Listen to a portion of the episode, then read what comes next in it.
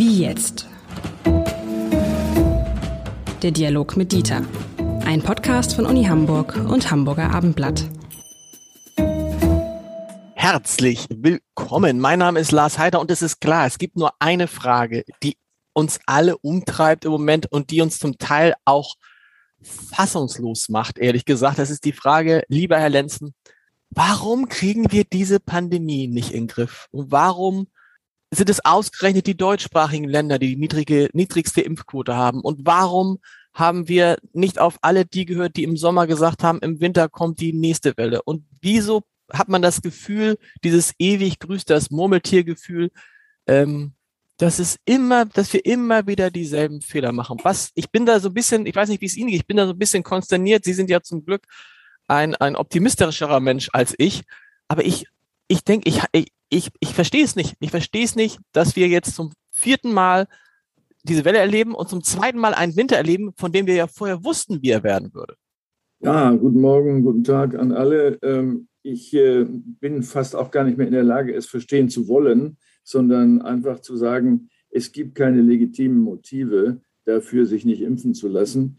Äh, wenn die Lage so ist, dass 25 Prozent ähm, unserer Bevölkerung das Leben von 75 Prozent bestimmen möchten, dadurch, dass sie sich abwegig verhalten, so wie Herr Weil äh, als Ministerpräsident das ja richtig gesagt hat, äh, dann müssen die Politiker bitte den nächsten Schritt machen. Äh, es ist ja offenbar nicht möglich zu überzeugen, weil auch die Motive so sehr unterschiedlich sind zwischen ich habe Angst und ich lasse mir gar nichts sagen. Äh, warum diskutieren wir nicht endlich über die Impfpflicht? So, das ist ein Blick nach vorne, aber wenn man nach den Motiven sucht, das ist ja Ihre Frage, oder nach den Gründen sucht, das ist ja dahinterliegend, warum kriegen wir es nicht in den Griff? Vielleicht hat es was damit zu tun mit der Geschichte deutschsprachiger Länder. Ich lasse die Schweiz mal außen vor. Ähm, Österreich sowohl als auch Deutschland haben natürlich äh, in der Nazi-Zeit sozusagen eine Wirklichkeit erzeugt, in der ähm, es äh, Freiheiten praktisch nicht mehr gab und dass dadurch das Freiheitsbedürfnis sozusagen über das Verantwortungsgefühl hinausgeschossen ist. Äh, das könnte eine Erklärung sein. Äh, die andere, warum kriegen Sie das nicht in den Griff, ist sicher auch äh, die Verzagtheit und Zauderei in der Politik. Wir haben das erlebt in der letzten Regierung mit diesen ständigen wechselnden Ideen. Ähm, und jetzt stehen wir ja da und fragen uns, ähm, warum wird eigentlich die epidemische Lage sozusagen abgekündigt, obwohl sie nie so schlimm war wie jetzt. Äh, und warum wird gezögert, gezögert, gezögert? Wir können nur hoffen, äh, dass wenn die neue Regierung dann bitte endlich im Amte ist, äh, der neue Kanzler wirklich, ich sage das mal, durchgreift, denn so geht es einfach nicht weiter. Da sind jetzt viele interessante Punkte. Ich würde auf den ersten gerne mal eingehen, weil das auch etwas ist, was Wolf Biermann neulich in einem Interview mit dem Abendblatt gesagt hat. Diese Frage, welche Rolle die Diktaturen spielen, die die Deutschen erlebt haben. Über, über die Nazi-Diktatur, kann das wirklich noch nachwirken, 70 Jahre später? Setzt sich das sozusagen in den, in den, in den, in den, in einem, in einem, in einem Volks, wie soll das, in einer Volkserinnerung fest, dass man dagegen ankämpft. Ich fand interessant, was Biermann gesagt hat zu den niedrigen Impfquoten in der DDR. Er hat gesagt, die haben da ja 40 Jahre Diktatur erlebt mit einem Staat, den sie wirklich gehasst haben, wo sie die Oberen wirklich gehasst haben sich aber nicht getraut haben, gegen diesen Staat aufzubegehren. Also die meisten nicht. Und jetzt sei es halt einfach, gegen den Staat aufzubegehren und deshalb wird es getan und deshalb seien die Impfquoten in der ehemaligen DDR so niedrig.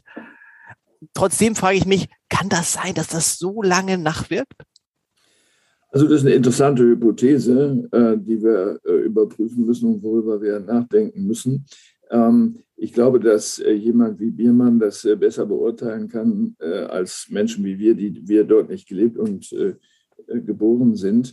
Ähm, das ist nicht abwegig. Und wenn man einen Moment nachdenkt über die Motive, sagen wir mal, von im Westen lebende Menschen, die nie im Osten gewesen sind, so mag auch diese späte Reaktion auf die Nazizeit durchaus noch mit durchschlagen. Das halte ich nicht für ausgeschlossen, denn wir haben ja in den Schulen über Jahrzehnte und auch durchaus zu Recht über Jahrzehnte Freiheit, Emanzipation äh, und so weiter vertreten, äh, vielleicht dabei es nicht geschafft, ähm, das Moment der persönlichen Verantwortung mitlaufen zu lassen. Emanzipation heißt nicht, ich kann machen, was ich will, sondern man emanzipiert sich von ungerechtfertigter Herrschaft. Aber selbstverständlich gibt es auch gerechtfertigte Herrschaft. Und dazu ist eine Regierung nicht nur berechtigt, sondern verpflichtet.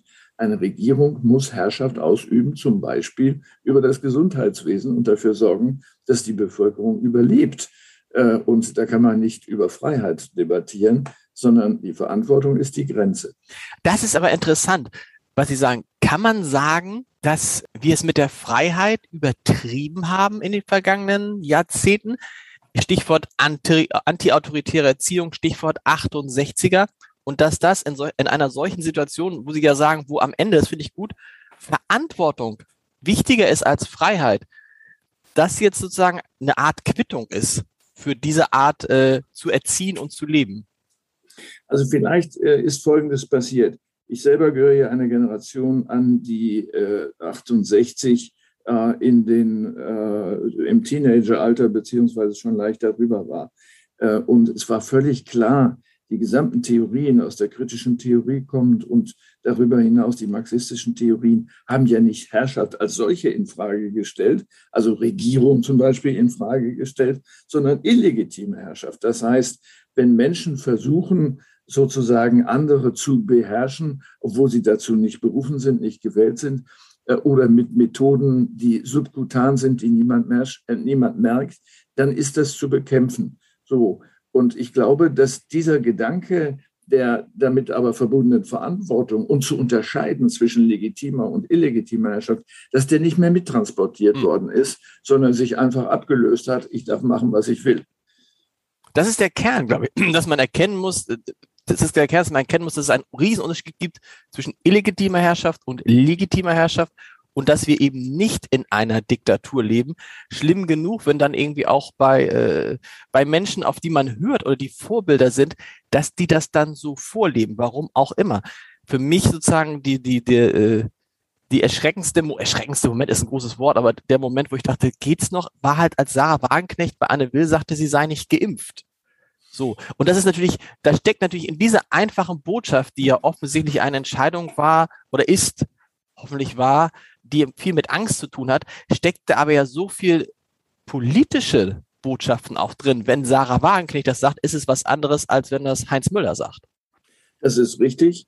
Ähm, da steckt sehr viel Verantwortung. Wir haben ja auch das Beispiel aus der Fußballwelt und noch viele andere, äh, wo Leute sich in dieser Richtung äußern. Wenn man gestatten will, dass jemand sich nicht impft, dann erwarte ich von dieser Person, dass sie dann sagt, ich ziehe auch die Konsequenz daraus und ziehe mich so lange in meine Wohnung zurück, bis die Gefahr vorbei ist, die ich ausübe auf andere. Äh, und äh, wenn aber das nicht mitgedacht wird, man stattdessen in einer Talkshow auftritt, dann ist das schwer nachvollziehbar. Sie haben vorhin auch gesagt, ähm, dass schwierig ist, dass die Politik nicht konsequent genug ist. Jemand, der relativ konsequent war, ist Daniel Günther, der Ministerpräsident von Schleswig-Holstein. Das hat sich auch ausgezahlt anhand der Zahlen. Auch Peter Tschentscher war relativ konsequent. Markus Söder hingegen hat heute gesagt, wir müssen mal dies machen und morgen gesagt, wir müssen mal das machen. Aber ist das Kernproblem nicht gewesen, dass alle Politiker relativ früh ausgeschlossen haben, dass es eine Impfpflicht gibt und dass deswegen ähm, wir dass deswegen sozusagen es ausgeschlossen ist, die einzuführen und oder eine Einführung eben immer bedeutet, dass alle, die das gesagt haben, äh, einen Wortbruch begehen. Ja, aber die Verhältnisse, so wie sie jetzt sind, und das kann jeder verstehen, waren nicht so vorhersehbar für den Laien. Herr Drosten hat es so vorausgesagt. Äh, man kann sich ja dann auch mal an Experten orientieren. Aber davon abgesehen, mit anderen Worten, es bricht doch niemand ein Zacken aus der Krone, wenn er als Politiker oder als Politikerin sagt, wir haben uns geirrt, die Dinge haben sich anders entwickelt, wir müssen die Lage neu bewerten, wir müssen anders entscheiden, als wir dachten, entscheiden zu dürfen. So, und im Gegenteil, jeder Wähler und Wählerin, wenn man darauf schielt, hat dafür Verständnis. Und die paar, die es nicht haben, auf die kann man dann vielleicht auch verzichten.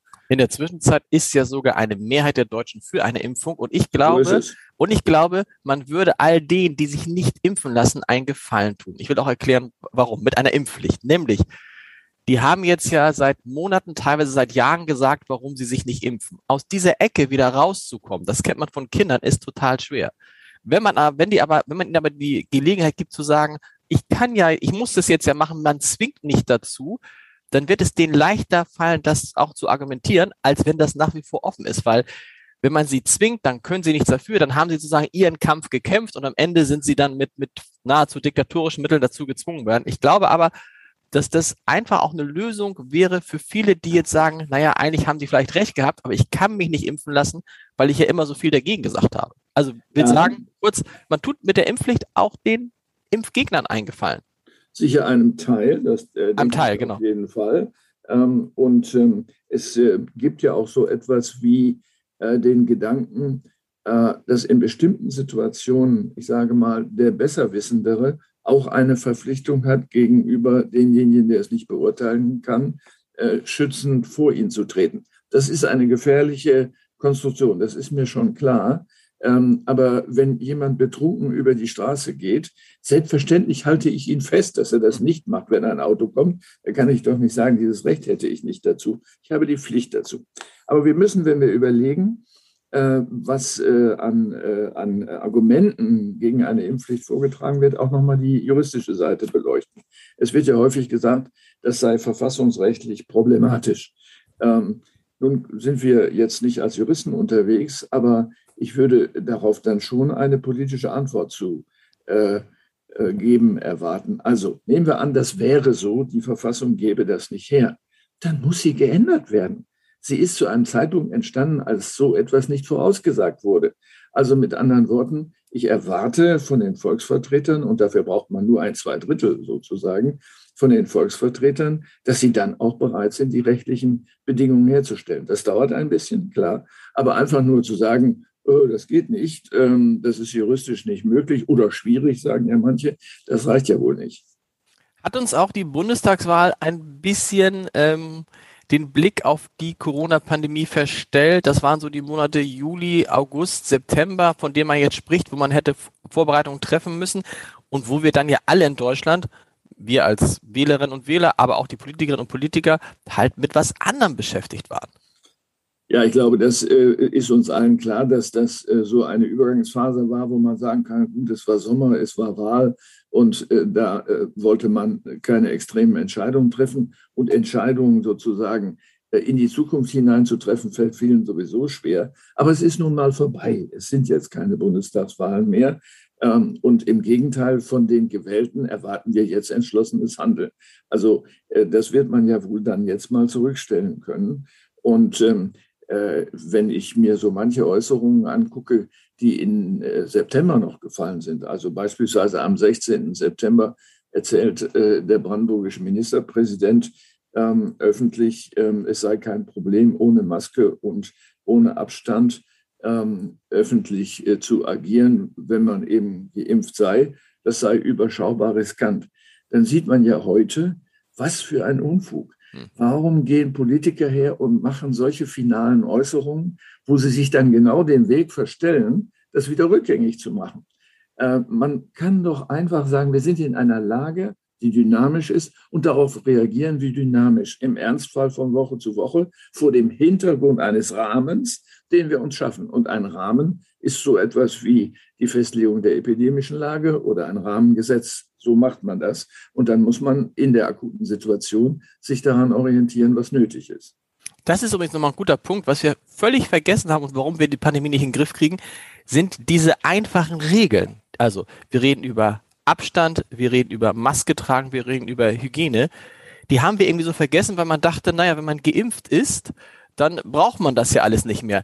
Das stimmt zum Teil für die Geimpften, aber das stimmt natürlich nicht für die Weitergabe des Virus. Das heißt, auch da sind wir natürlich nachlässig geworden. Es würde ja reichen, wenn man nach wie vor, wenn man einen Raum betritt mit vielen Leuten, eine Maske trägt. Das wäre schon ein enormer Schritt, aber das haben halt viele nicht mehr getan. Wir müssen uns nur mal einen Parkplatz am einem Supermarkt anschauen.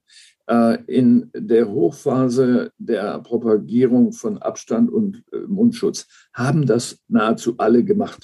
Sie haben sich angestellt, sie haben die Linien beachtet, die auf dem Fußboden sind, die jetzt schon teilweise gar nicht mehr zu sehen sind, ähm, und haben wie äh, in klassischen englischen Filmen sozusagen Queue-up gespielt. So, wenn Sie jetzt auf einem Parkplatz schauen, hat kaum jemand beim Aussteigen aus dem Auto eine Maske auf, obwohl das Pflicht ist, damit Leute vergessen. Mhm. Äh, auf dem Parkplatz ist eine Maske zu tragen, von Abstand ganz zu, zu, zu schweigen. Äh, man äh, drängelt sich an den Körben, ich will einen haben, du auch, und steht und wartet auf den nächsten. Es ist ja kein Mangel und trotzdem ist es vergessen. Ähm, es ist eine Sorglosigkeit ausgebrochen, äh, wo man sagt, vielleicht ist das verführerisch gewesen mit der scheinbaren Sicherung Sicherheit der Impfungen. Aber es gibt natürlich Impfdurchbrüche. Das ist zwar nur 0,27 Prozent, aber wenn Sie sich jetzt meinetwegen Hamburg anschauen, so haben wir doch 2700 äh, Impfdurchbrüche gehabt.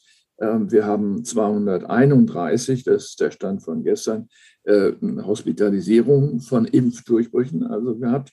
Äh, und 27 sind sogar auf Intensivstationen gewesen. Mit anderen Worten, es ist eine hohe Sicherheit, eine sehr hohe. Das ist überhaupt nicht in Frage zu stellen. Aber das heißt ja nicht, dass alle anderen Vorsichtsmaßnahmen damit vergessen werden können. Trotzdem finde ich, muss man mit diesem Argument immer vorsichtig sein, weil Sie haben ja komplett recht. 0,27 Prozent der Geimpften kriegen dann auch Corona. Das ist ja wirklich erstaunlich wenig. Ich habe, ich habe es, ich habe es, nicht, aber trotzdem in, in, in, dann in Gesprächen mit Impfgegnern äh, kommt dann das Argument, siehst du, das bringt ja gar nichts. Wenn man geimpft ist, kann man es ja trotzdem kriegen. Also das, das wird dann verkürzt. Die 0,27 Prozent werden weggelassen. Und bei allem, bei allem, was ich, natürlich sind diese Boosterimpfungen wichtig, aber wichtig, um die Verbreitung des Virus zu stoppen. Aber entscheidend ist ja, dass wir diese Impflücken schließen, oder?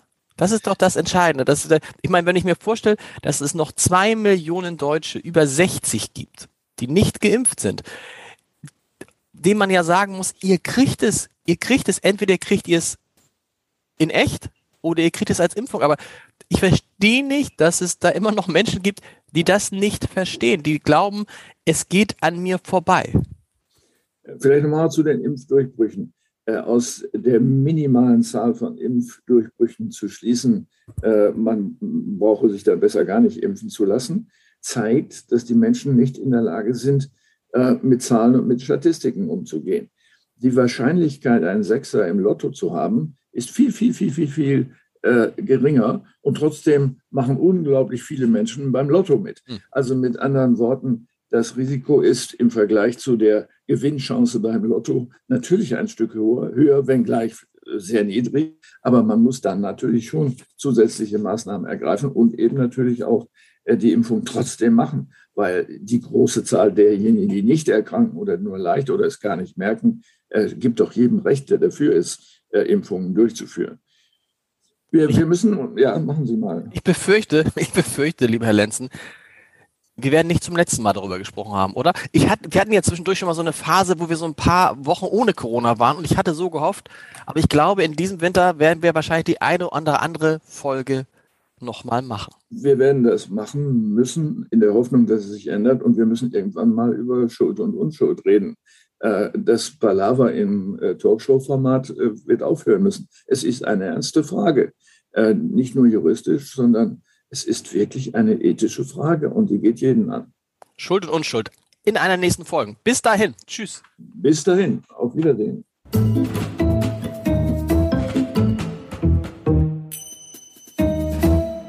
Weitere Podcasts vom Hamburger Abendblatt finden Sie auf abendblatt.de slash podcast.